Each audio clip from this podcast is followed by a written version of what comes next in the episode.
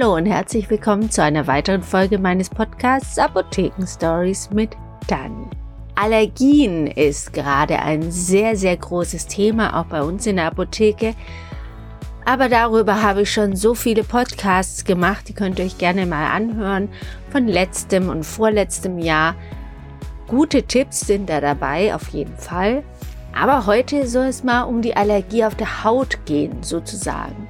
Was passiert zum Beispiel, wenn man von einem Insekt gestochen wird und es nicht nur bei diesem kleinen Pieks bleibt, der so unangenehm juckt, sondern wenn er richtig, richtig groß wird und so quaddelartig. Und dann noch, wenn mehrere Stiche nebeneinander sind, die so richtig groß werden, der Arm dann auch wirklich wehtut und das kann echt gefährlich werden.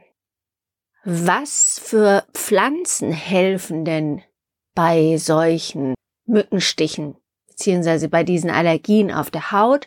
Und wer wird überhaupt gestochen und warum werden wir überhaupt gestochen? Und von wem? Hm, das soll es jetzt heute gehen.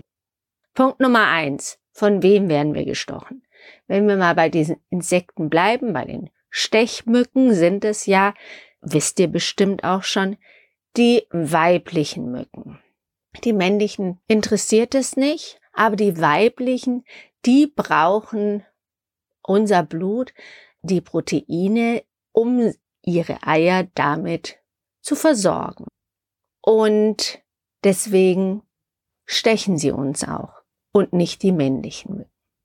Der Speichel in diesem Stich wenn sie uns stechen und es dann in unser Blut oder unter die Haut geht, das ist das, was dann auch diese Allergien auslöst. Ihr wisst vielleicht auch, dass die Mücken, damit sie heimlich stechen können und uns nicht stören im Schlaf, das ist ja sehr nett von ihnen, wenn man sie nicht schon hört von weitem, dieses schreckliche hohe Geräusch, dieses Piepsen, wenn man das nicht hört, merkt man es dann auch nachher nicht mehr, wenn sie stechen, weil da wird auch ein Analgetikum injiziert, dass man diesen Stech, Stich nicht merkt. Ob man den überhaupt merken würde, sei dahingestellt, hat ja noch niemand erforschen können, denn das ist ja so, so eine niedrige von Durchmesser kleine Nadel, sage ich mal. Ist ja auch eine ganz kleine Einstichstelle nur dass man das wahrscheinlich gar nicht merken würde. Also dieses Analgetikum braucht wahrscheinlich kein Mensch. Welche Leute sind denn vor allem gefährdet? Das hat mich bei meiner Recherche am stärksten beeindruckt, denn es ranken sehr viele Mythen, muss man sagen, um die Geschichte. Wer wird gestochen? Warum wird man gestochen? Von wem wird man gestochen? All diese Dinge die gar nicht stimmen. Und die möchte ich euch jetzt erklären, was denn wirklich stimmt. Mythos Nummer eins ist, das hat meine Mama mir immer erzählt, Mücken mögen einfach süßes Blut. Ich weiß nicht, ob sie es nicht wusste. Wahrscheinlich wusste sie es nicht.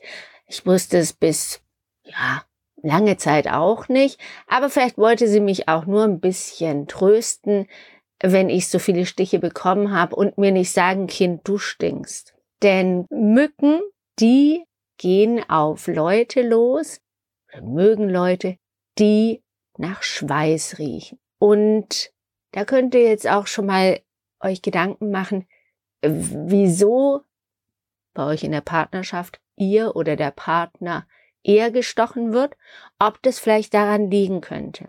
Denn Leute, die sehr stark schwitzen, werden öfter gestochen. Menschen, die ein bisschen mehr Volumen mit sich rumtragen, also die fettleibiger sind, natürlich, da bildet sich in den Falten, in den Hautfalten auch sehr viel Schweiß. Der riecht irgendwann, weil Bakterien, die freigesetzt werden, die in dem Schweiß sind, die werden zersetzt und das riecht. Also der Schweiß an sich riecht nicht, Erst wenn er an die Luft kommt, dann fängt er an zu stinken. Und das mögen die Mücken, die weiblichen, und deswegen stechen sie zu. Man weiß auch, dass Frauen, die während ihrem Zyklus auch an bestimmten Tagen gerne Opfer von Mücken werden, von Mückenattacken, Angriffen, die sie dann stechen. Wann genau habe ich nicht rausgefunden, das ist wahrscheinlich noch nicht geklärt, aber es gibt ganz, ganz viele Studien, gerade zu dieser Schwitzsache, dass die Fra Frauen und Männer, die äh, sehr viel schwitzen, auch eher dazu neigen, Stiche zu bekommen. Und das kann man aber eigentlich ganz gut verhindern, indem man sich nach dem Sport oder kurz vorm Schlafengehen einfach nochmal abduscht, abbraust, den Schweiß von sich ähm, nimmt und das muss gar nicht unbedingt Seife sein. Seife ist ja sowieso nicht gut für die Haut, weil wir ja diesen Säureschutzmantel haben. Das erzähle ich auch immer wieder in meinen Podcasts. Denn der Säureschutzmantel ist sehr, sehr wichtig. Den haben wir an verschiedenen Stellen, aber halt auch auf der Haut. Der schützt uns vor Eindringlingen, Bakterien oder Viren oder anderen Eindringlingen. Gut, das wäre schon mal eine erste Idee, sein oder sich seinen Körper zu waschen, bevor man ins Bett geht, damit man nicht gestochen wird oder weniger gestochen wird. Aber man hat auch herausgefunden in diesen Studien, und da fällt mir eine Studie ein aus England ähm, von einem englischen Forscher, einem Wissenschaftler, der herausgefunden hat, dass CO2 auch anziehend wirken kann oder anziehend wirkt auf die Mücken. Denn CO2 atmen wir ja aus, wir atmen Sauerstoff ein, CO2 atmen wir aus. Dann gibt es diesen Kreislauf, die Pflanzen nehmen das CO2, die mögen das auch sehr gerne und wandeln es um in Sauerstoff. Deswegen ist es auch gut, wenn man viele gute Pflanzen im Zimmer hat, zum Beispiel, damit man eine gute sauerstoffreiche Luft hat in der Wohnung. Und das kann man jetzt nicht so gut verändern, aber es ist gut, dass man das weiß, dann kann man auf andere Sachen ähm, Rücksicht nehmen, nämlich, dass man dann, wenn man sehr viel CO2 ausatmet, dass man dann nicht auch noch die Mücken anlockt mit dem Schweißgeruch, sich also einfach abends duscht.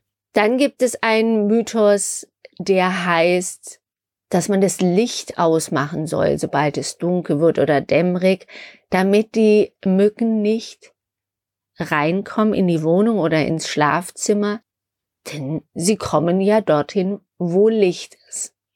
Also ich muss ehrlich sagen, dass ich auch immer wieder ähm, denke, wenn ich merke, so jetzt summt da was um mein Ohr rum und um mich rum und dann mache ich das Licht im Wohnzimmer an, das ist neben unserem Schlafzimmer und lasst es einen Spalt offen und denkt, dass sie dann da hingehen. Gehen sie ja aber nicht. Äh, wo ich Erfolge habe, sind, wenn richtige Fliegen oder auch Bienen oder sowas im Schlafzimmer sind, dann mache ich das Licht woanders an, dass sie dort hingehen. Das funktioniert, aber das andere nicht. So, das Thema war ja, welche Pflanzen helfen. Da fällt mir eine Pflanze ein, die ich auch schon im Garten hatte, und zwar Teebaumöl. Teebaumöl vom Teebaum ist super gut bei diesen Stichen und vor allen Dingen, wenn sie auch ein bisschen größer sind. Da mache ich immer einen Tropfen dann auf die Hautstelle und ich habe den Eindruck, es funktioniert gut. Aber ihr könnt mir gerne schreiben, wenn ihr andere Erfahrungen gemacht habt, auch mit anderen Dingen. Was, wenn wir bei den Pflanzen bleiben wollen, auch sehr gut funktioniert, ist Ringelblume, weil ja eine kleine Wunde entsteht durch den Stich. Und diese Ringelblume, die funktioniert auch super, denn sie macht eine Wundheilung und auch die Schwellung geht zurück. Natürlich gibt es auch so mechanisch will ich nicht sagen, aber es gibt etwas, by the way heißt das. Das ist was, das gibt man, also wie so ein Stift und das gibt man dann auf die Einstichstelle und drückt dort drauf auf so einen ähm, Knopf. Da gibt es zwei Stufen, wie lange das heiß wird und es wird richtig heiß, aber nur an dieser Stelle drei oder sechs Sekunden, je nachdem für Kinder oder für Erwachsene. Und damit wird das Protein, was ja durch den Speichel unter die Haut gelangt, das wird dadurch, die Proteine werden dadurch denaturiert, nennen wir das, kaputt gemacht. Könnt ihr euch vorstellen, wie ein Spiegelei. Wenn ihr ein Ei, ein frisches Ei in die Pfanne schlagt und es gibt eine bestimmte Temperatur, über 40 Grad auf jeden Fall, dann wird das Ei das Eiweiß starr und hart und dann ist die Struktur, die es flüssig gehalten hat, schön kaputt gemacht und das passiert hier auch und dann, sobald es passiert, ist dieses Jucken weg. Sehr prima. Was machen wir aber noch gegen diese Schwellungen? Da hilft zum Beispiel, um noch eine letzte Pflanze zu nennen, Aloe Vera, weil die auch die Flüssigkeit gibt, nimmt man auch gerne bei Sonnenbrand, weil da die Haut sehr trocken ist.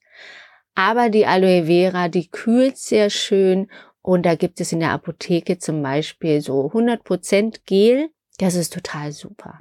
Und ansonsten Cortison, Cremes, Phenistil, diese ganzen Dinge, die man auch schon von früher her kennt, gehen vor allem auf den Juckreiz ein. Und es gibt Tabletten, die man auch als Heuschnupfengeplagter nehmen kann. Cetirizin, Loratadin sind zwei ähm, sehr gängige Wirkstoffe, die in der Apotheke vorrätig sind. Und die gehen auf diese allergischen Reaktionen ein und können auch deswegen die Schwellung rückgängig machen. Lasst euch da auf jeden Fall mal beraten. Ich fand, es ist ein sehr, sehr spannendes Thema, vor allen Dingen das mit dem CO2, das war mir wirklich neu und fand es super, das für euch zu recherchieren, wenn ihr noch Fragen habt oder auch andere Dinge verwendet, die ich jetzt nicht gesagt habe, dann meldet euch gerne bei mir und dann verbleiben wir einfach bis zum nächsten Mal. Ich freue mich, dass ihr zugehört habt und nächste Woche um die gleiche Zeit gibt es wieder ein spannendes Thema. Macht's gut, wünsche euch einen schönen Tag. Tschüss!